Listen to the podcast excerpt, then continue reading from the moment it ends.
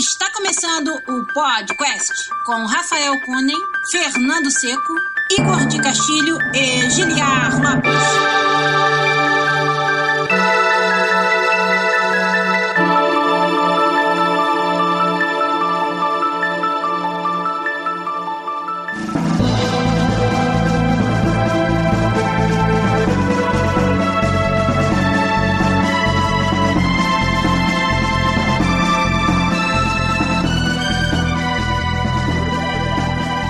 Podcast na área, galera! Estamos de volta mais uma vez nesse que é o único podcast onde você conversa em português com profissionais da indústria de games internacional. Eu sou o Guilherme Lopes, produtor dos games da série FIFA aqui na Electronic Arts em Vancouver, no Canadá. Comigo ali do outro lado, ele que é meu amigo, game designer extraordinaire do time FIFA também aqui na EA Vancouver, Rafael Kunen. E aí, Rafa, tudo bem? E aí, beleza? Vai dar pra aguentar o, o, o teclado mecânico do Seco hoje ou não? Quem tá com a gente, então, como vocês já viram aí, ele seu teclado diabólico, meu amigo programador. Olha ele mostrando o teclado pra galera do Twitch lá. Na EA também, projetos secretos. Fernando Seco. E aí, Fernando? Olá, olá. Meu teclado não é Olivete não, caralho. Porra, Batman.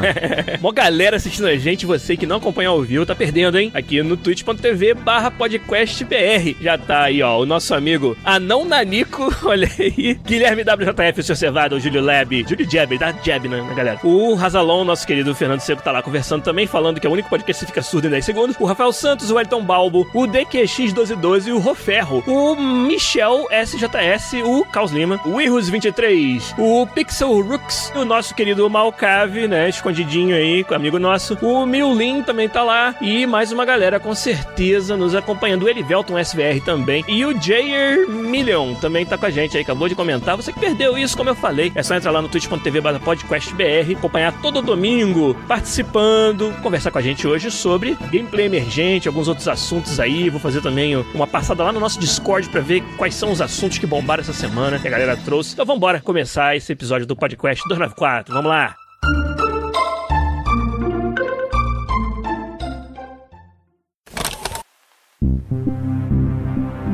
Para começar, vamos perguntar aqui pros questers sobre os jogos que eles jogaram, as coisas que eles assistiram e fizeram essa semana. E eu ontem, rapidão, fui desafiado, né? O Léo Cicerão e o Diego Saldanha lá do nosso Discord jogaram Stories Untold, jogo que tava gratuito na Epic Store essa semana. E eu aceitei o desafio deles de jogar de madrugada, achando que ia ser um jogo, né? É, duvido que o Juliano Lopes jogue esse jogo escuro.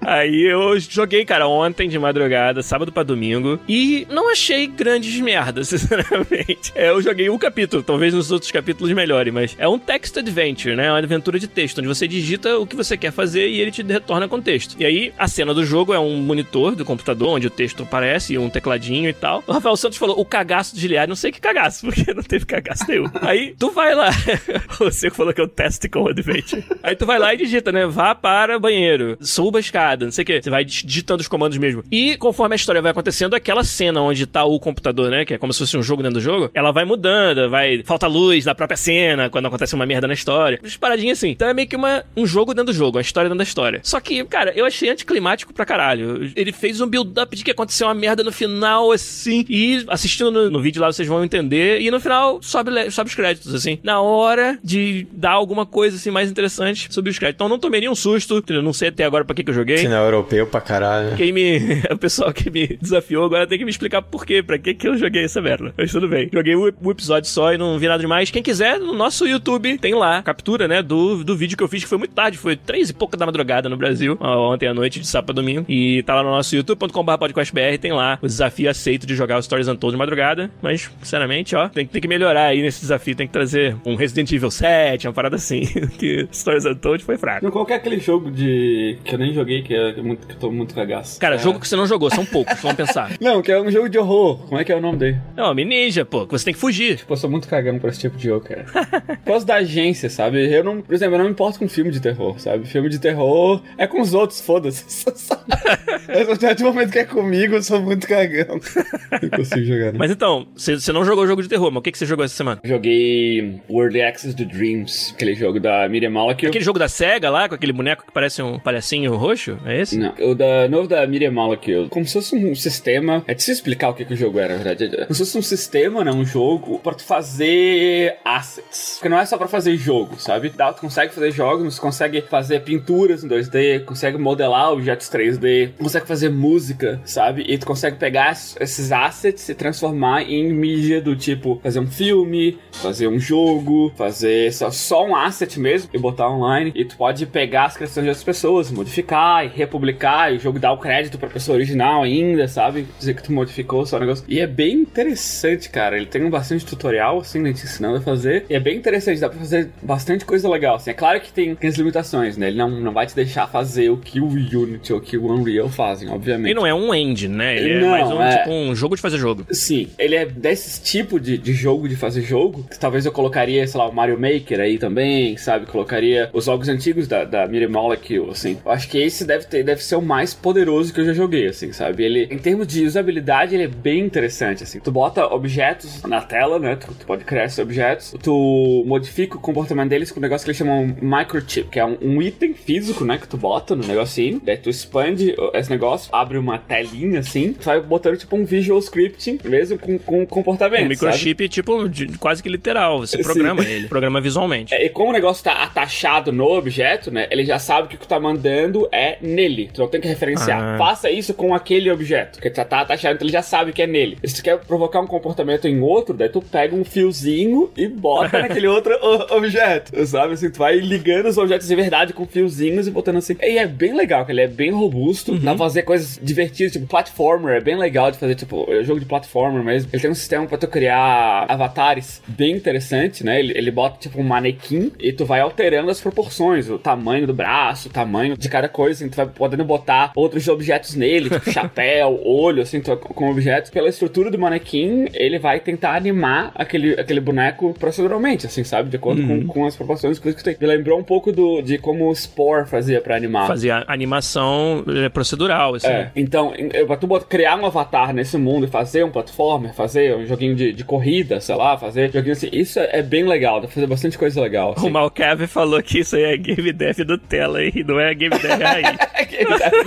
Mas é, cara, é, é, é legal, assim, eu imagino, tipo, crianças, sabe? Que estão começando agora com videogame, pra fazer elas se interessarem em criar esse tipo de coisa. E não só jogo, eu tô falando aqui de jogo porque é o que eu me interessei, né? Sim. Mas ele deixa tu usar, tipo, os motion controls pra modelar coisas, pra pintar coisas na tela, sabe? Ou tu pode criar música, organizando as notas, tu pode desde te pegar melodias que já estão prontas, tipo, ah, som de guitarra, misturar aqui com o som da bateria, tu vai mixando assim, ou tu pode ir na minúcia e organizar as notas musicais dos instrumentos e criar a música mesmo, sabe? E essa complexidade, ela é, é similar em todas as disciplinas. Entendi. Criar música, tu pode ir do básico ou até entrar no complexo, modelar também, tu pode pegar só um objeto, botar aqui, botar outro aqui e fazer um, um objeto estranho, tu pode fazer muita coisa. Se tu vê lá no library que eles têm lá de, de coisas que os jogadores botaram, tem muita coisa massa pra cacete, assim, que fizeram em 3D. E você pode pegar coisas dos outros jogadores e, e modificar mais, mais assim, a- além do que eles Então, fizeram? dá, tu pode pegar um asset específico, né? Ou um jogo, ou um produto pronto,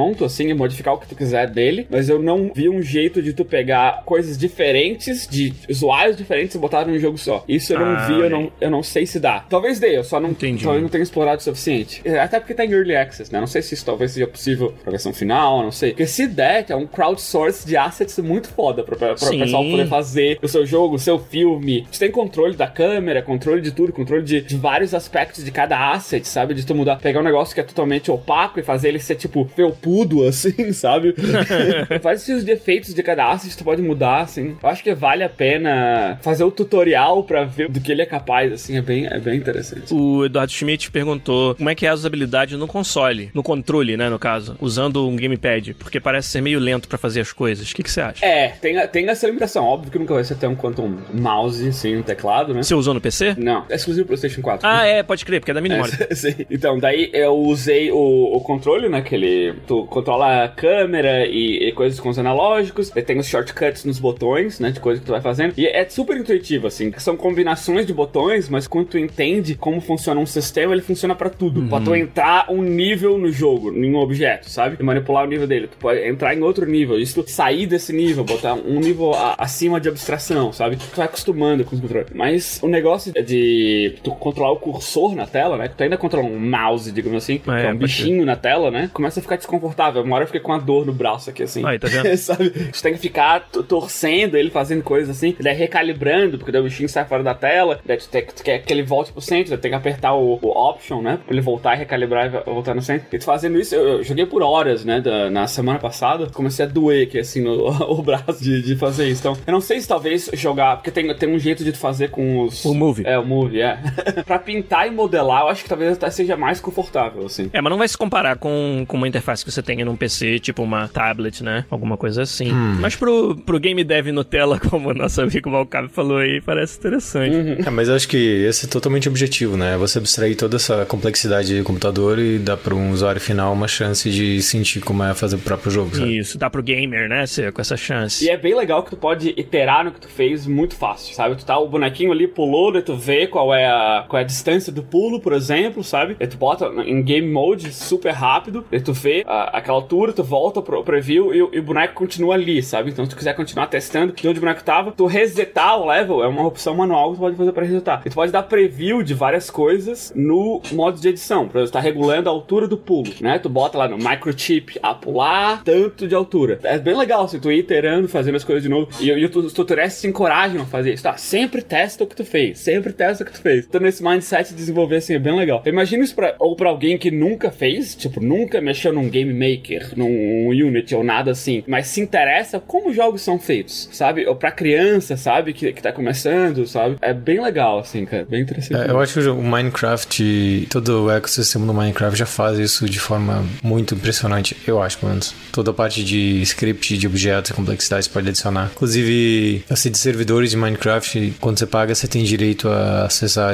a linguagem de script deles, que é toda visual. Faz drag de statements, por exemplo. Tem umas caixinhas, sei lá, no começo é toda uma certa cor, aí você draga um if, só tem algumas cores que cabem embaixo do if, sabe? Então você pode dar drag de outra cor embaixo do if, e vai fazendo todas as suas funções. Menino, sei lá, de 7 anos que nunca programou, consegue montar um PVP online Minecraft. Acho genial isso. Imagina o quanto o Minecraft não deve ter botado essa semente em, em crianças que hoje em dia são desenvolvedores. Porque o Minecraft tá aí uma cara. já, né? Total, Rafa. Eu acho que a gente ainda vai ver isso aí aflorar, a geração Minecraft crescer e ter essa, essa curiosidade, né? Pela programação, entre aspas, ou pelos processos de, de construir assets digitais e, e comportamento que nasceu lá com o Minecraft, também acho. Não só isso, né? Tempo atrás eu tava pensando, por exemplo, a Fortnite, né? Eu fiquei pensando, caralho, quem é que bota build na porra do Fortnite, né? E aí eu sempre achei uma mecânica muito bizarra, até eu me dar conta que pra uma geração inteira, construir enquanto você dá tiro é, faz sentido, sabe? Você vê que isso impactou diretamente. É, antes do Battle Royale, o Fortnite era um jogo sobre isso, né? Ele nem tinha grande destaque assim. Mas o interessante é que essa jogabilidade ela se emprestou bem pro modo Battle Royale de uma forma que a Epic soube resolver e ficou fantástico. Mas eu não digo só isso. Se você pensar pra geração que veio jogar Fortnite, cresceu jogando Minecraft, sabe? Então pra eles tudo aquilo fazia sentido, enquanto pra mim não fazia sentido e eu não via apelo naquilo, sabe? Então acho que já existe até impacto na, na geração atual de como algumas features de jogos fazem ou não fazem sentido pra um determinado público, sabe? E você, Fernando, tem alguma coisa pra contar pra gente dessa semana? Eu fiz um pequeno experimento essa semana. Num dia eu joguei Sekiro, daí fiz um certo progresso. Daí me fez pensar numa coisa. Daí eu joguei um pouco de God of War um dia, uma noite toda, fiquei pensando no negócio. Ó, ó o Seco jogando pra fazer pesquisa, rapaz. Aí no outro dia eu joguei Dead Cells. Daí gerou uma discussão no almoço por causa disso. Ah, esse vai ser o assunto principal, então. É, então foi porque tinha uma coisa que eu não conseguia. Eu achava que faltava alguma coisa no quando eu tava jogando e não sabia o que, que era. E eu queria descobrir por que, que isso em outros jogos me traziam, sabe? Por exemplo, por que, que eu parei de jogar God of War no passado e não conseguia parar de jogar Dead Cells, por exemplo? Entendi. Por que, que às vezes jogando Sekiro me faz pensar, puta, eu sinto falta disso, sabe? Esse tipo de, de coisa tava passando na minha cabeça assim, mesmo como, tipo, como game loop. E eu não conseguia, digo, digamos, realizar em palavras, assim, sabe? Eu tive que meio que fazer um, um crossover, assim, na minha cabeça pra conseguir entender exatamente o que que eu não gostava, sabe? Entendi. E foi, foi bem interessante, assim, foi super interessante. Eu fiz isso, joguei um pouco de Overwatch. Eu sei que o Malcav já me convidou 600 vezes pra jogar, mas ele nunca joga. mas isso é interessante, assim, que tá uma transição bem bizarra, na qual eu lembro que quando eu jogava Team Fortress e Unreal Tournament, no momento que o jogo começou a. Quando começa a cair, ele chegou num, num, num platô, assim, bem estranho, assim, onde ou você jogava sempre contra as mesmas pessoas, era o mesmo nicho de, de pessoas que jogava, sabe? Você vê que tá chegando no lifetime desse negócio. Eu lembro que no Team Fortress 2 teve o, o Free to Play, que aí deu um. que mudou esse platô. Trouxe gente pra caralho pra dentro. né? Exato, é, mudou até o jeito que da comunidade, assim. O Unreal, eu lembro que teve. Depois saiu 2013, 2004, então teve uma evolução natural. Sim. Eu tô curioso pra ver o que vai acontecer com o Overwatch, porque o Overwatch tá atingindo o platô dele. E acho que agora é que tem menos quantidade de, de usuários, pelo menos no Twitch. E aí eu tô curioso pra saber o que vai ser o próximo passo, porque o jogo tá um pouco estagnado em alguns aspectos. É quando você tava falando de procurando aquilo que te levava a jogar Dead Cells e não o God of War, o Malcabe falou que chama diversão. não. O Seco tá além disso, cara. O Seco tá É, ele enxerga tá além da matriz já. Você vai dar risada, cara, mas tem horas que o Sekiro faz parar pra pensar sobre como que eles resolvem timing de colisão de blocos, sabe? Que é foda, cara, não é tipo trivial. Por exemplo, baioneta é sobre dodge, né? Então você tem que dar dodge na hora certa. E Sekiro não, cara, tipo, é bloco mesmo. Um milissegundo depois, a janela caiu fora, sabe? O tweak deve ser muito fantástico, assim, sabe? Eu vejo muitas, muitas semelhanças com jogos de luta. Eu mencionei isso no almoço. O Seco achou que em determinados aspectos era mais até parecido com jogos de ritmo, né? Que eu consigo ver também. Mas eu vejo muita semelhança do Sekiro com jogos de luta, cara. É. Até de você ter o reflexo de ler a animação e apertar o botão certo pra contra-atacar aquela É, animação. principalmente quando ele bate. Ah, ah, ah. Ah! Isso. É, exatamente.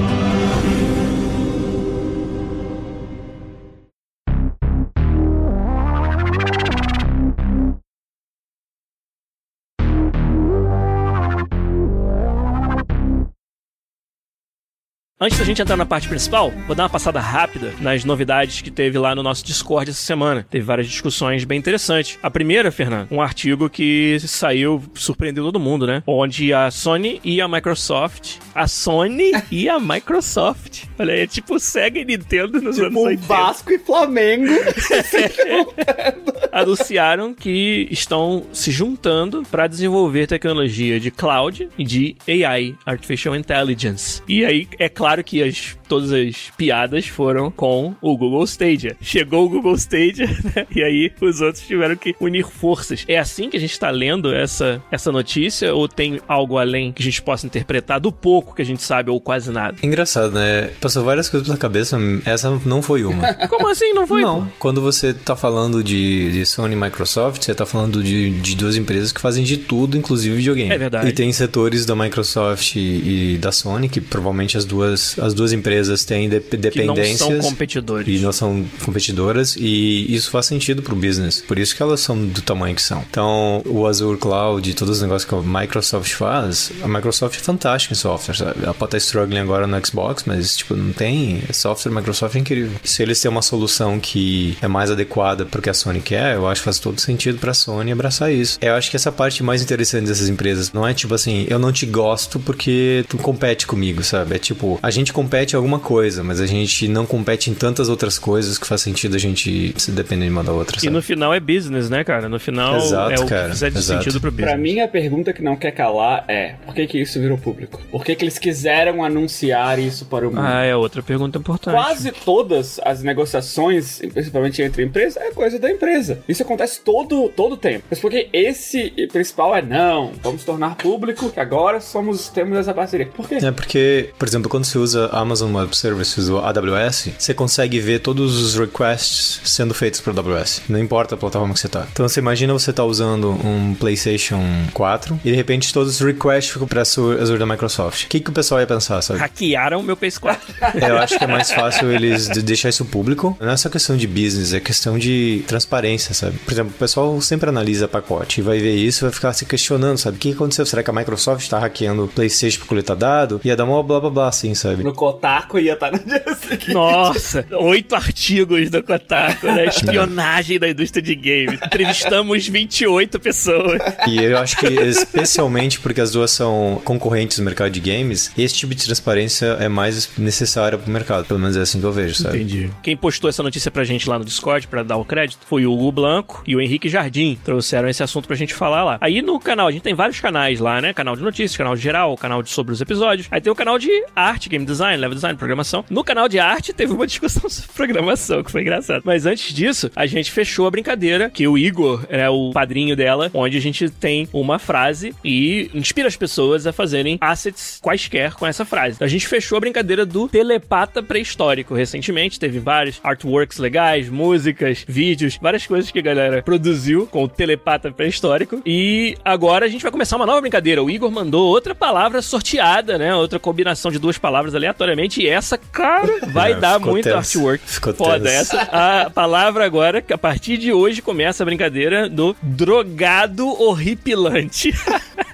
Imagino que não vai sair disso, né? Então vocês aí que participam com a gente no canal Arte lá do nosso Discord podem começar a produzir suas peças sobre drogado horripilante. Esse vai ser, vai ser o assunto para as próximas semanas aí. Quem não conhece o Discord, né? Entra lá, cara, procura podcast no Discord ou então todos os nossos episódios no podcast.com.br ou no youtube.com.br podcastbr. Uma das primeiras coisas que você vai ver lá na descrição é o link pra você entrar na nossa comunidade. Todo mundo é muito bem-vindo e a gente sempre tem discussões bem interessantes lá no nosso Discord toda semana.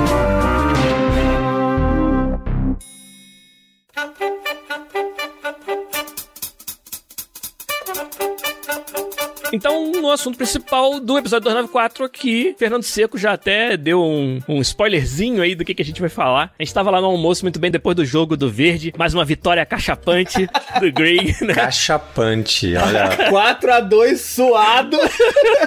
Vitória, O que importa são os três pontos, né, professor? Nós três jogamos, né? O Rafa voltou de lesão nesse jogo, ajudou a gente na vitória lá. Quase fez um gol, deu um chute cruzado bonito que o goleiro se espalmou lá todo pra defender. Fernando Seco e eu segurando a- é, o ímpeto do adversário na zaga. O jogo foi bom. E aí depois desse jogo a gente foi almoçar junto, né? Tava lá tomando nosso, nosso smoothie depois do futebol, que já é de praxe. E aí o Fernando tava comentando pra gente sobre Sekiro e algumas das, das impressões que ele tava tendo enquanto mais ele jogava esse jogo e até comparava com outros jogos. E aí surgiu essa, essa discussão sobre o assunto de hoje. Fernando, queria que então você começasse, né? Voltasse onde tava no início dessa conversa lá no almoço, explicasse pra gente o que, que você tá sentindo com esse jogo Sekiro e por que, que você foi procurar até outros jogos pra comparar suas impressões e as suas experiências. Pra quem não sabe, eu gosto bastante de jogos da From Software. Oh!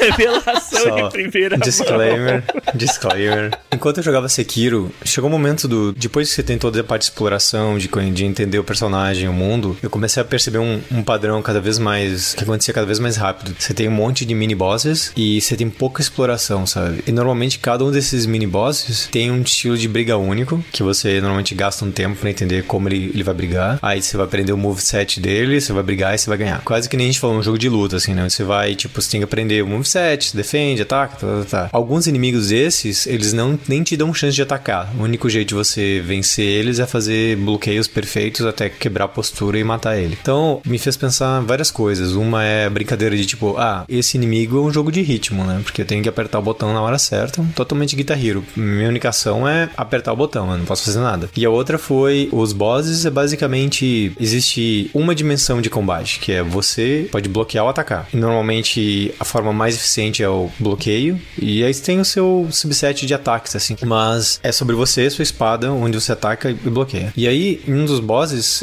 eu fiquei pensando que, por exemplo, se fosse um jogo da série Souls, eu teria criado um personagem, eu teria evoluído ele de alguma forma, por exemplo, podia ser um knight, podia ser um mago, podia ser um, um rogue. E se eu ficasse stuck num boss, eu teria duas escolhas. Ou eu persistiria, ou eu poderia explorar mais o mundo, ficar mais forte, ou eu poderia tentar fazer uma combinação entre duas skill trees, tipo mago e rogue, pra tentar combater aquele cara. Podia até fazer um respec, né? Em alguns casos no Dark Souls você podia fazer um respec. Exato. Daí a parte que eu acho interessante é quando no Sekiro a parte de progressão de personagens é tied ao boss. Você mata o boss, você fica mais forte. Enquanto você não matar aquele boss, você não fica mais forte. Enquanto no Dark Souls você é recompensado pela exploração. Então o seu tempo no jogo é recompensado independente se você mata um boss ou não. Depois de matar os boss, eu continuei explorando e comecei a perceber esse ritmo cada vez mais frequente do tipo, você explorou um pouquinho, aí você tem que matar um mini boss. Isso começou a me fazer pensar de o que que eu gostava tanto na série Souls que eu acho que tava faltando no, no Sekiro. E por que eu fui jogar o o Dead Cells? Porque eu acho que o Dead Cells tem um, um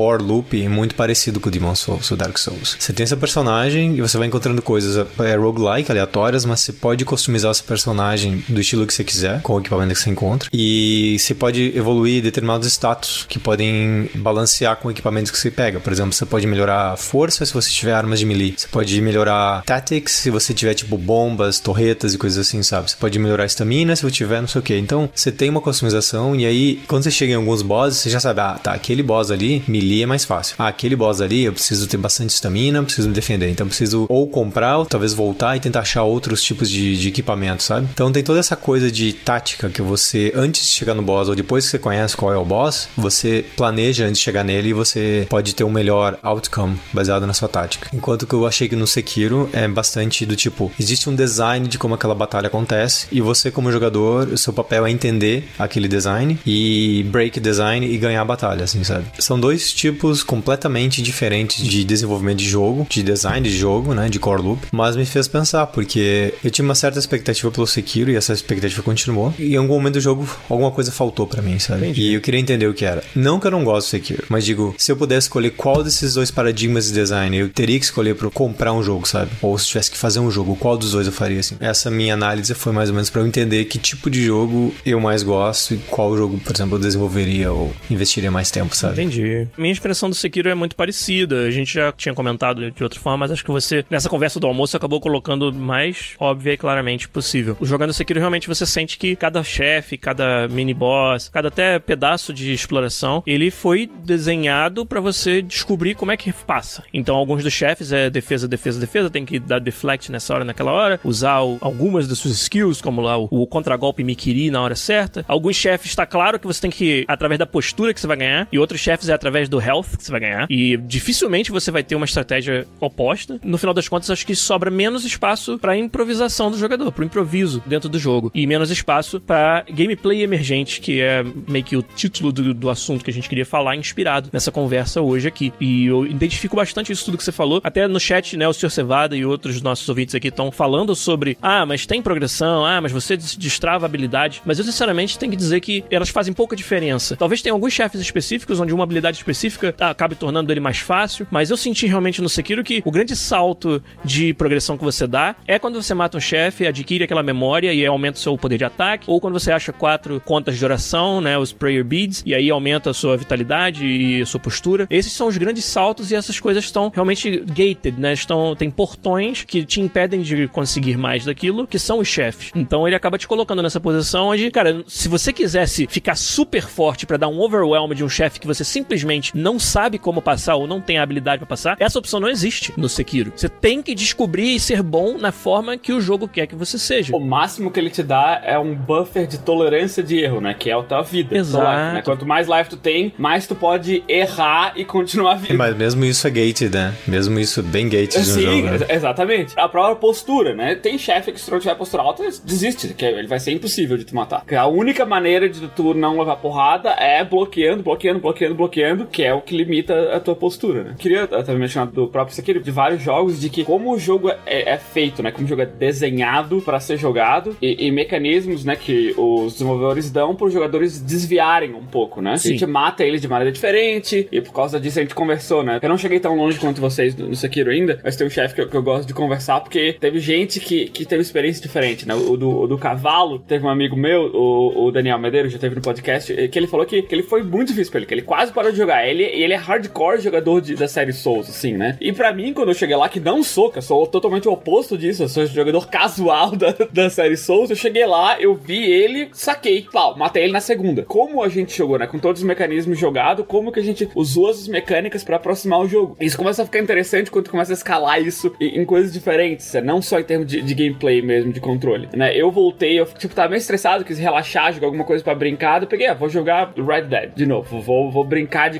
cowboy no Red Dead. Mas, mas como já terminei o jogo, quero jogar de uma maneira diferente. Eu vou lá, desliguei todos os mapas do jogo, desliguei todo o HUD, vou jogar eu vou fingir que, que sou um cowboy no jogo, sem jogar o jogo, assim, só usar o jogo como uma plataforma. E é incrível como o jogo é totalmente diferente, sabe? Só a maneira como eu aproximei o jogo. O fato de não ter minimap, sabe? De ter que prestar muito mais atenção no diálogo, de eles dizer, ah, é pro sul depois do lago, sabe? Depois, é, o lago tá ali, então onde é que é o sul? Tu olha pro sol, sabe? O sua pra lá, pô, pô, achei que massa, sabe? Isso eu nunca tinha prestado atenção, porque eu olhava o mapa dizendo que é exatamente pra isso daí. Eu não tinha isso. Então eu tinha que, que prestar atenção em outras que o, o, o jogo botou Que o jogo ali. oferece, isso que é o mais interessante. Exatamente, sabe? E, e eu me guio assim, isso já mudou o jogo. Começa a prestar mais atenção nas coisas. As placas, sabe, que dizem tal lugar pra cá, tal outro lugar pra cá. Eu nunca tinha lido antes. Porque não me interessa. O GPS tá me dizendo pra onde que é. Agora, opa, yes! Uma plaquinha que tá me dizendo onde é que é. Eu tô perdido aqui. Ah, tá, beleza, então é pra lá, sabe? Isso muda totalmente como tu joga o jogo. Sabe? Que eu não sou mais só um, um bandoleiro, batador. Eu sou uma pessoa que, que sabe, eu, eu tô perdido no mundo. E como tu começa a pegar essas referências, começa a prestar atenção em landmarks do cenário. Ah, aquela montanha, aquela pedra grande com um matinho do lado, eu já vi antes. Então é, a cidade é pra lá. E tu começa a montar esse, esse mapa mental na tua cabeça, um lugar que, que por causa do GPS, que eu jogava muito com GPS ali, sabe, não tinha antes. É igual dirigir no GTA, você dirige olhando pro mapa, pô. E não pra cidade, sabe? Exatamente. Daí, um, outras mecânicas de GTA aqui, é negócio de conversar, né? Que tu pode ser a opção de ser bonzinho, né? Greet ou antagonize. E como eu, no meu primeiro playthrough eu tava jogando bonzinho, que tinha Mass Effect também, joguei com Paragon, sabe? Primeiro, normalmente eu jogo como bonzinho. Então, botando Greet, Greet, eu nunca usava o antagonize. Mas não foi pra isso que ele foi feito. Foi assim que eu joguei, porque é assim que eu jogo videogame. Ou é bonzinho ou é malzinho. Então, eu, eu joguei o videogame ao invés de ser o personagem. E o jogo fica tão mais interessante se tu não for preto e branco. Se depende da situação, tu escolhe Greet, ou depende da situação, tu escolhe o Antagonize. Na mesma conversa, sabe? Um exemplo, assim, fala assim, ô, oh, bom dia, Giliar. Daí tu fala, ó, oh, bom dia, Rafa. Eu sei, não, não, porra, vamos tentar de novo aí. Bom dia com força, porra. sabe? Porque na segunda vez eu botei o Antagonize, mas ele continua a mesma conversa Sim, com uma expressão diferente. Quem nunca sabe? teve um amigo passivo-agressivo, né? Quando eu descobri isso, cara, caralho, velho. Sabe, eu nunca, eu joguei o jogo inteiro e não tinha percebido isso. Então, a maneira como a gente joga muda. O mesmo jogo é um jogo diferente já, sabe? É foda isso. Acho que o. Se a gente voltar um pouquinho, o que, que é o gameplay emergente? Melhor exemplo, e acho que o graal que qualquer designer de RPG busca, é o RPG de mesa. Onde ali tudo pode acontecer, basta que tenha a imaginação das pessoas. Então, quer gameplay mais emergente do que isso, né? Não existe. Um videogame só pode almejar a arranhar a superfície do que, que é isso, né? Então, no início do design dos jogos, e até por limitações tecnológicas, né? E aí o Seco vai trazer o Ultima 4 como contra-exemplo dessa questão da limitação tecnológica, mas no geral, né, o Ultima 4 à parte, os jogos, eles é, eram praticamente jogos de puzzle, né? Você tinha ali uma forma de resolver um problema, se fosse um adventure game, outro tipo de jogo, que era a forma que o designer desenhou. E aos poucos a gente foi, vamos dizer, destravando o poder dos games de te trazer experiências de jogabilidade que não eram exatamente o que tinha sido planejado e chegar ao ponto de ter experiências onde os jogadores inventam formas de resolver os problemas que nem os designers sabiam que era possível e eles ficam surpresos com o que os jogadores conseguiram fazer. E isso é o gameplay emergente. E existem formas que você desenvolve o jogo e que você desenha suas features, seu conteúdo, que promovem ou não que o gameplay emergente possa aparecer. Então eu queria falar um pouco sobre essa parte também, um pouco mais de bastidores de como você desenvolve features no jogo para que o gameplay emergente possa acontecer. Vocês querem, sei, Fernando ou Rafa, dar algum exemplo, falar um pouco mais sobre como que vocês enxergam o desenvolvimento dos jogos, propiciando o gameplay emergente? Como é que é? Eu acho que para mim, nessa discussão do gameplay emergente, a parte mais interessante para mim é talvez uma definição que seria autonomia tática, assim, sabe? Que é tipo, eu, como jogador, tenho direito e tenho a capacidade de criar minhas próprias táticas e tentar elas, assim, sabe? E ser rewarded ou punished pelas táticas que eu escolho, sabe? E eu posso tentar quantas eu quiser, sabe? Eu acho que essa parte do gameplay emergente para mim é a mais interessante de todas. Tipo, é muito difícil balancear esse tipo de jogo, obviamente. Sempre vai ter alguma coisa que vai ser muito poderosa, ou no começo ou no final do jogo, mas é uma escolha, é, é ok. Mas eu acho que ela dá empower ao jogador de não só vai ter replay velho, ele vai contar uma história diferente do que o Gilead vai contar, 100%, quase 100% do tempo, sabe? Por exemplo, no boss Sekiro que a gente matou no topo do castelo. Tá, eu bloqueei mais e você desviou mais, mas a maior parte do, da batalha foi muito igual até o outcome, sabe? Enquanto o Gilead me contado, por exemplo, em outro jogo. Ah, eu usei flecha envenenada e ficava dando strafe ao redor do boss até ele envenenar até ele morrer, sabe? Daí veio um Rafa, ah, não, botei dois escudos na mão e fiquei defendendo. Aí quando o boss ficou cansado, deu uma porrada na cara dele, sabe? Morreu de cansaço.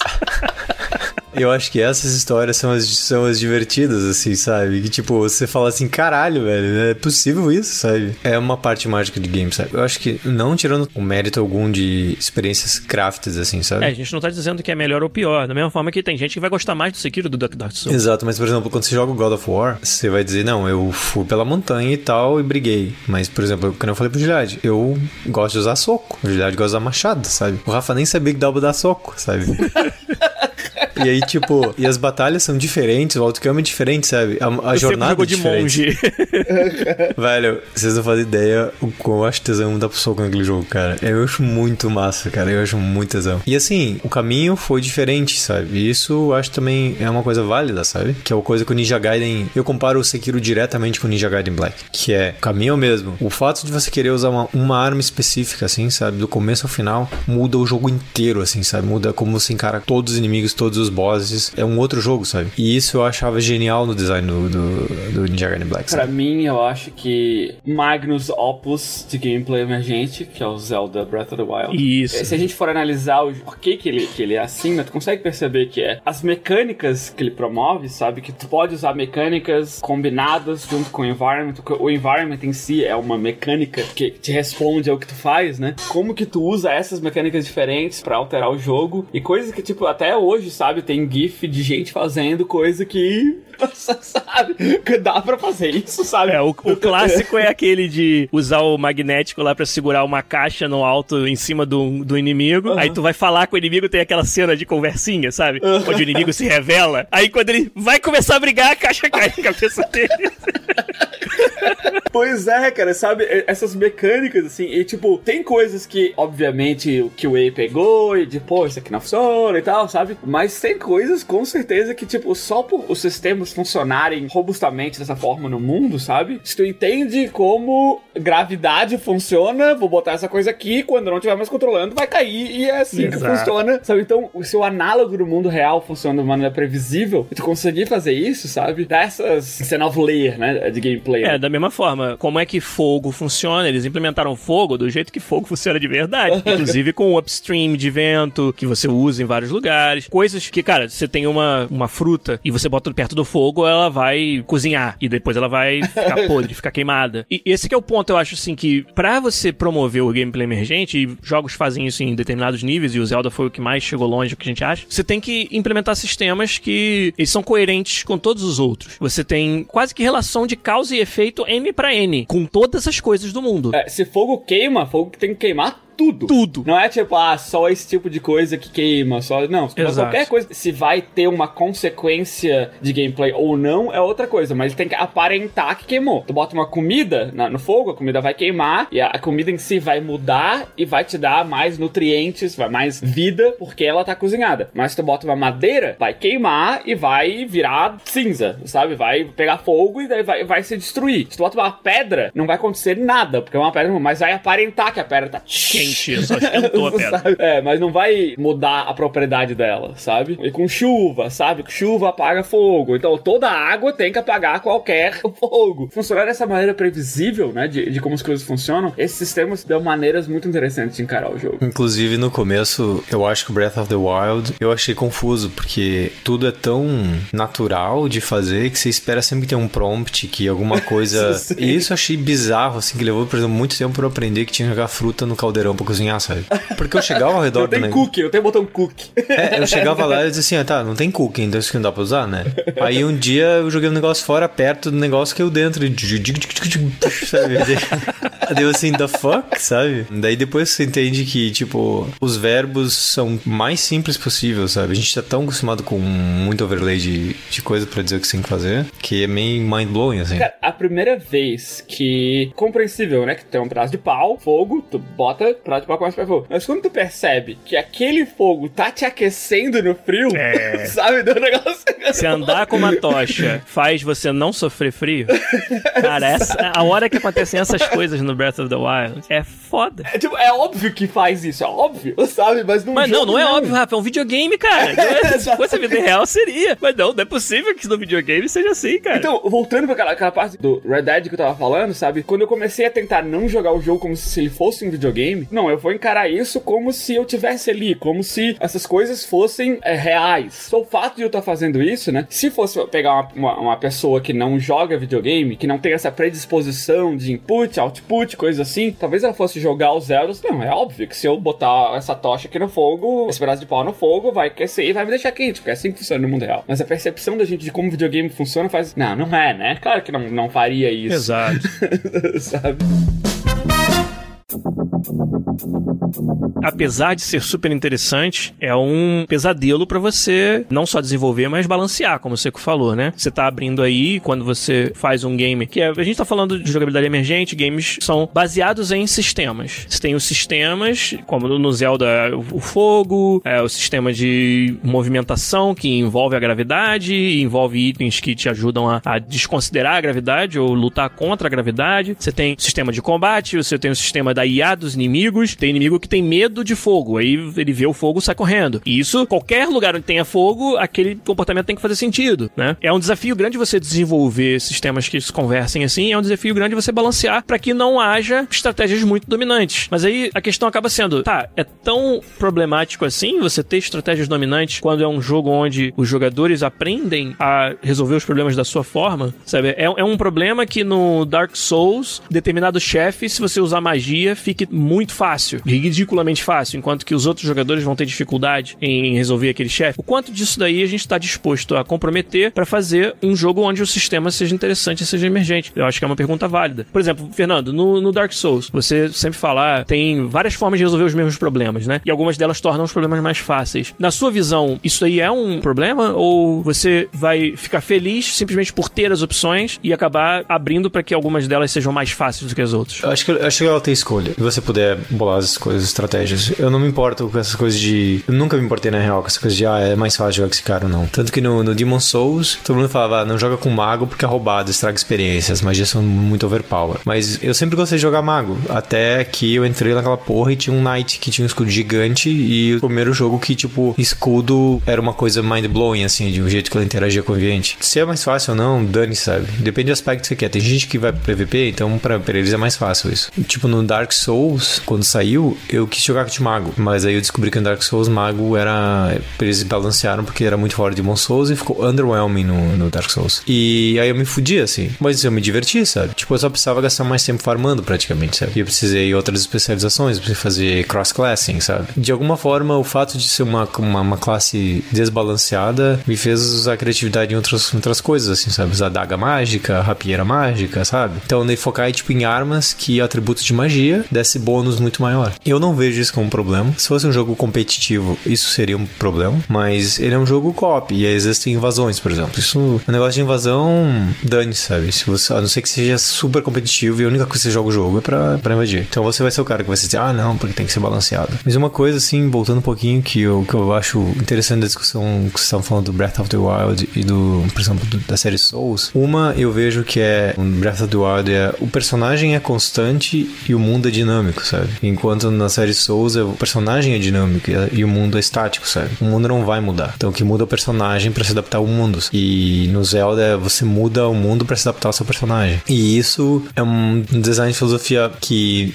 muda totalmente como se constrói o jogo, sabe? Sim. E na série Souls, uma coisa que eu sempre acho maravilhosa é o design dos levels, que você vai para um lado, abre um portão, continua, blá blá blá, quando você vê, você tem um portão que está no começo da fase, sabe? Agora você tem um shortcut que te leva direto pro boss no começo do, do, do mapa, sabe? E antes você teve que gastar 40 minutos para abrir a porta desse portão, sabe? Enquanto no Zelda, você, ah não, sei lá, você pega um cavalo e é mais rápido chegar no lugar, ou você aprende a voar, chega mais rápido no lugar, sabe? Tipo, tem alguma coisa nesses dois tipos de design que vocês acham se identifica mais com vocês? Eu gosto de todos os dois, na verdade. Acho que isso é um gancho bom pra pergunta que o Sr. Cevada fez ali no, no chat, que é o jogo, quando ele é muito aberto, muito emergente, não, não torna mais difícil você oferecer ao jogador aquela experiência específica que você queria oferecer? E a resposta, obviamente, é sim. É quase que tem duas vertentes contrárias. Não são contrárias, né? Mas dá quase pra gente enxergar como jogos onde o designer fez o design da experiência específica que você queria, o Metal Gear Solid, por exemplo. E, cara, aquela experiência vai ser animal, mas ela vai ser a mesma. As coisas vão acontecer exatamente na hora que elas precisam acontecer e vai ser foda. E tem um valor gigante, eu adoro esses jogos. E aí você tem um Red Dead Redemption, onde nada tá escrito. A ordem de porra nenhuma tá definida. Principalmente dentro de cada capítulo, né? E a gente vai, cada um, assim, a chance de duas pessoas terem a mesma experiência é quase zero devido à quantidade de possibilidades. E não só de ordem que você consome esse conteúdo, mas a forma também. E o conteúdo que você decide não consumir. Ou que você calha de não ter passado por ele. Sabe? Todas essas são variáveis que fazem com que essa experiência seja satisfatória de uma forma diferente, porém da mesma intensidade. Eu não vejo. Eu, eu gosto das duas. Eu, sinceramente, hum. tem, tem até momentos da vida onde eu tô mais afim de jogar um jogo aberto e mais afim de jogar um jogo fechado. Lembro que eu falei, por que, que eu fui jogar Red Dead de novo, sabe? Porque naquele momento eu queria algo que não precisasse focar, me concentrar, sabe? Entender, seguir a história, coisa. Eu queria passear por aí e brincar de ser um cowboy. E isso, essa experiência o Red Dead me proporciona, sabe? Se eu quiser seguir a história, ela tem uma história que eu sigo, mas se eu quiser só usar o sistema de jogo, cavalgar por aí, em cidade, roubar gente, e essa, usando essas mecânicas no mundo, é, é uma outra história. Não é a história, sabe? Não é a experiência, mas é uma experiência que esses sistemas me deixaram contar a minha própria história, sabe? E isso é válido para qualquer. São só coisas diferentes, sabe? Tipo, Uncharted 2, sabe? Que é uma obra de arte em termos de, de experiência de videogame. Mas é totalmente linear. Exato. sabe? O que tu vai fazer do ponto A ao ponto B vai ser quase igual o que, ao que, o que nós fizemos. Principalmente aqueles sete pieces específicos, é... sabe? A cena do cara carregando o outro machucado no ombro, na chuva, atirando, era quase exatamente igual pra, to pra todo mundo que jogou. E acho até que a gente pode admitir que o, o Uncharted 2 é um bom exemplo onde o jogo ele até facilita no gameplay para garantir que você tenha aquela experiência exata Sim. que ele quer. Então você tá na cena do de sair pulando pelo trem, ele te dá aquela mãozinha que, sabe, é meio filho da puta, mas é para garantir que você vai acabar aquilo e falar: caralho, que massa que eu fiz agora. eu sou muito foda, mas quando na verdade era, seria quase impossível tu falhar. É, exatamente. mas o, o, que importa é o feeling, sabe? O, o, sentimento que tu tem. Claro que se tu for debugar o negócio assim, né? Se eu me jogar pro lado aqui, é, sabia, se eu tentar quebrar, pô, se o cara vai jogar com essa, com essa mentalidade, é. não tem nada que você possa fazer. Ele Sim, vai quebrar exatamente. a parada. Mas os 99,9% das pessoas que não tentaram quebrar o negócio, poxa, oh, que cena foda! Nunca vi algo tão foda na história dos videogames. Mas na verdade foi totalmente controlado, sabe? Mas eu acho que isso. É, você estava falando, tá pensando aqui pra responder o seu cevado. Eu acho que se você quer dar uma experiência específica, o jogo tem que te forçar a jogar ele de uma forma só. Você não tem escolhas de como você jogar o jogo. Você precisa ser uma, uma experiência específica. É que tem níveis, né? Mas ó, o Rafa tem um contraponto. a não ser que a experiência que eles querem te dar é a experiência de liberdade. O ponto do jogo é esse. Exato. Eu não tenho uma experiência específica que eu quero que tu tenha. Porque eu acho que o Zelda é isso. Olha a história do Zelda. Princesa em perigo, vai salvar a princesa. É isso. o resto é contigo.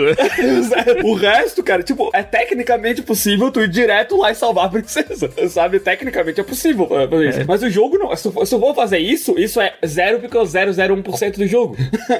Sabe? O Fernando tem uma história fantástica sobre deixar o gameplay ser emergente hum. no Dragon Age Inquisition, que é aquela história que você sempre conta, que tinha uma, um acampamento, ah, que sim. o cara fez o, o, level design do acampamento bonitinho, então tinha lá os guardas, todos os set pieces estavam prontos. O jogador vai chegar por aqui, vai acontecer isso, vai ter essa briga e tal, e o objetivo da missão, digamos, era chegar lá no fundo do acampamento e pegar um item, vamos dizer que fosse. Aí o testador, testando o level, foi lá, passou por uma montanha por cima, assim, e saiu das costas do acampamento, pegou o item e foi embora. Não experimentou nada daquela missão, mas foi esperto de fazer isso. E aí foi o Creative Director, não sei se foi o Mark Dara ou o Michael Laidlaw, e aí foram falar, ó, tem um bug aqui, que é você pode chegar pela montanha e meio que estragar a missão. O cara falou, bug não, cara, isso aí é maneiro pra caralho, deixa o jogador poder fazer isso se ele chegar a essa conclusão. E é um exemplo de, dessa decisão de você tornar o jogo algo que vai ser emergente, que o jogador vai poder se expressar durante o desenvolvimento, né? E isso é muito maneiro de ver acontecer, assim. Eu vejo o valor disso da mesma forma que eu vejo o valor da experiência curada, e eu gosto das duas, e é muito interessante que a gente tenha esse espectro tão amplo dentro dos jogos, mas nós como desenvolvedores são decisões que a gente tem que tomar a cada momento, né? Qual é o objetivo desse momento, ou desse jogo inteiro, ou de cada pedaço do jogo. É, aqui eu quero pegar na mão um pouco. Antigamente, você tinha cinemáticas como uma ferramenta que você usava para contar história. Hoje você conta história dentro do engine, dentro do jogo. Então muitos jogos têm essa decisão. Pô, eu quero que o cara preste atenção no que tá acontecendo agora. Então vamos segurar a mão dele um pouquinho porque é importante pra história. Ou não. Meu jogo é totalmente aberto. Se o cara não tava olhando na direção certa na hora certa, ele perdeu e foda-se. Eu estou feliz com isso. E são decisões de design que a gente vai tomando que tem a ver com o quanto emergente ou não, o quanto de liberdade ou não a gente quer dar no jogo, né? E é muito interessante toda essa, essa discussão. Um outro exemplo que eu sempre lembro quando a gente fala sobre isso, e desculpa bater na mesma, no mesmo bêbado, mas a diferença do Bioshock 1 pro Bioshock Infinite. Tava demorando, eu tinha, eu tinha esperado que você ia falar isso, era às 11h02, eu até anotei aqui Nossa, o horário. cara, isso pra mim, até por, ser, por serem jogos da mesma franquia, com o mesmo nome, acho que dá pra fazer a comparação direta aí. É meio que injusto, sei lá, comparar Breath of the Wild com Sekiro, sabe? Porque são jogos totalmente diferentes. É. Mas acho que Bioshock dá pra fazer uma comparação. E não é, a gente não tá vindo aqui pra falar mal do Bioshock Infinite dessa vez, é mais pra falar Mas a bem gente do vai Bioshock. falar mal. Não, a gente vai falar, a gente vai falar não bem.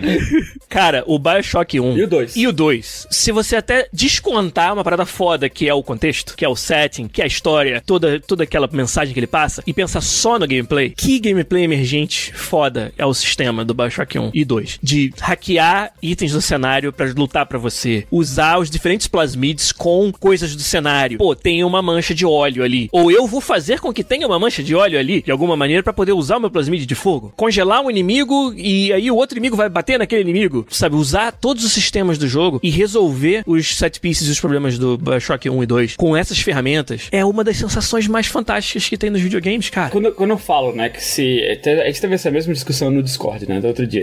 Por que, que eu, por que que eu não gosto de Bioshock? Por que, que eu malho tanto pau no Bioshock? Se ele não fosse Bioshock, se ele fosse um shooter, ele seria só um shooter mais ou menos. O fato de ele ser Bioshock torna ele um Bioshock ruim. É tipo dizer, porra, GTA é um jogo de corrida horrível, cara. Sabe? Apesar de ter corrida no GTA, o jogo não é feito pra isso. Por mais que a core mecânica do jogo seja dirigir carros, né? Uma das core mecânicas, não, não há, mas uma das, o jogo não é sobre corridas. Pô, comparar GTA com Fórmula 1, Fórmula 1 é muito melhor, né, cara?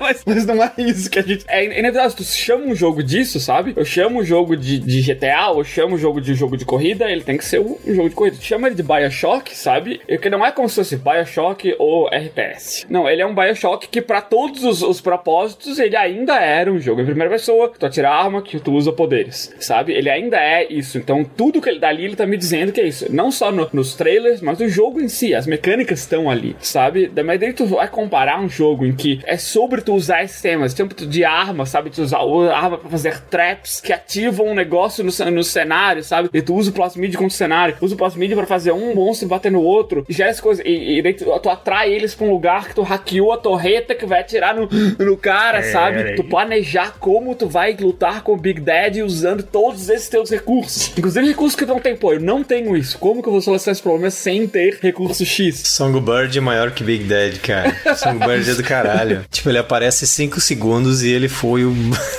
o carro-chefe da campanha inteira. Um jogo que, com Bioshock, ele era foda por isso, sabe? Você tira essas, todas essas coisas, o Bioshock é só um shooter. Exato. Por mais que o contexto seja foda, se tu tira todas essas coisas, ele é só um shooter. Tu tira todas essas coisas do jogo, ele não é mais Bioshock. Mas é pertinente pra caralho nessa hora. Se tu tira se tudo que faz bem, faz o, o jogo incrível, ele não é incrível. Exatamente.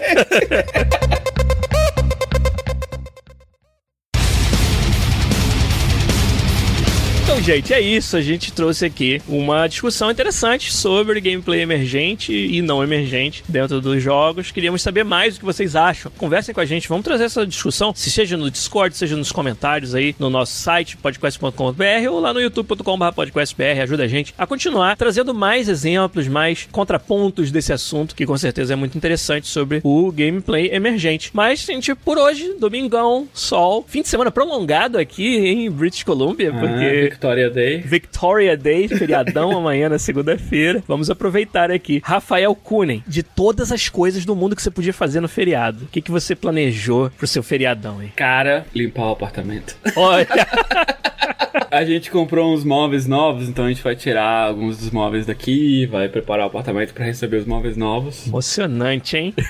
A gente vai ver The Detective Pikachu. Ah, boa. Aí, tá vendo? Você que falou, né, que a sua esposa não jogava Pokémon, ficou vidrada no último Pokémon mais recente e agora até Detective Pikachu vocês vão ver CD. e você, Fernando Seco, o que, que tem de bom na sua agenda? Um, não sei, ainda não sei. Mas eu tô deixando uma massa de pizza 48 horas. Oh. Vamos ver o qual 48 horas, olha aí. flavor. Vai postar nos secos e folhados lá? Vou. Vai, tem que postar, pô. Ah, nosso Discord tem o canal de culinária, secos e folhados. Ó, uma dica, ó, ó. Eu não só usei fermento, mas botei cerveja pra aumentar o gosto e. Oh. Muito bom, Fernando. Pois é, daí hoje à noite eu vou ver John Wick, The Third. Ó. Maneiro. Cara, John Wick, velho. É massa, né? Eu preciso ver. Vai contar pra gente no podcast semana que vem, hein? Bom, e você sem um Giliard? Ah, eu vou jogar um Sekiro, fazer uma live provavelmente mais tarde ou amanhã. Amanhã, sendo, sendo feriado, dá pra fazer a live. Quero terminar o Sekiro nesse fim de semana prolongado. Vamos ver se eu consigo. Tem hoje tem amanhã. tem hoje, tem amanhã. Vamos ver se dá. E, sei lá, pegar um sol aí daqui a pouco mais. Vou confessar aqui na live que eu convidei Rafa Cunha pra almoçar ontem. Rafa Cunha nem pra me dar uma resposta. Cara, tava. Os pais da. Só os pais não, tava várias tias da, da minha esposa aqui na cidade, então a gente saiu com eles. Gente, obrigado mais uma vez. Um abraço pra vocês. Um abraço aí toda a galera que participou bastante da nossa live de hoje. Deixe seus comentários pra gente. Mas por hoje, o podcast fica por aqui. Até a semana que vem com mais um episódio. Um abraço e tchau!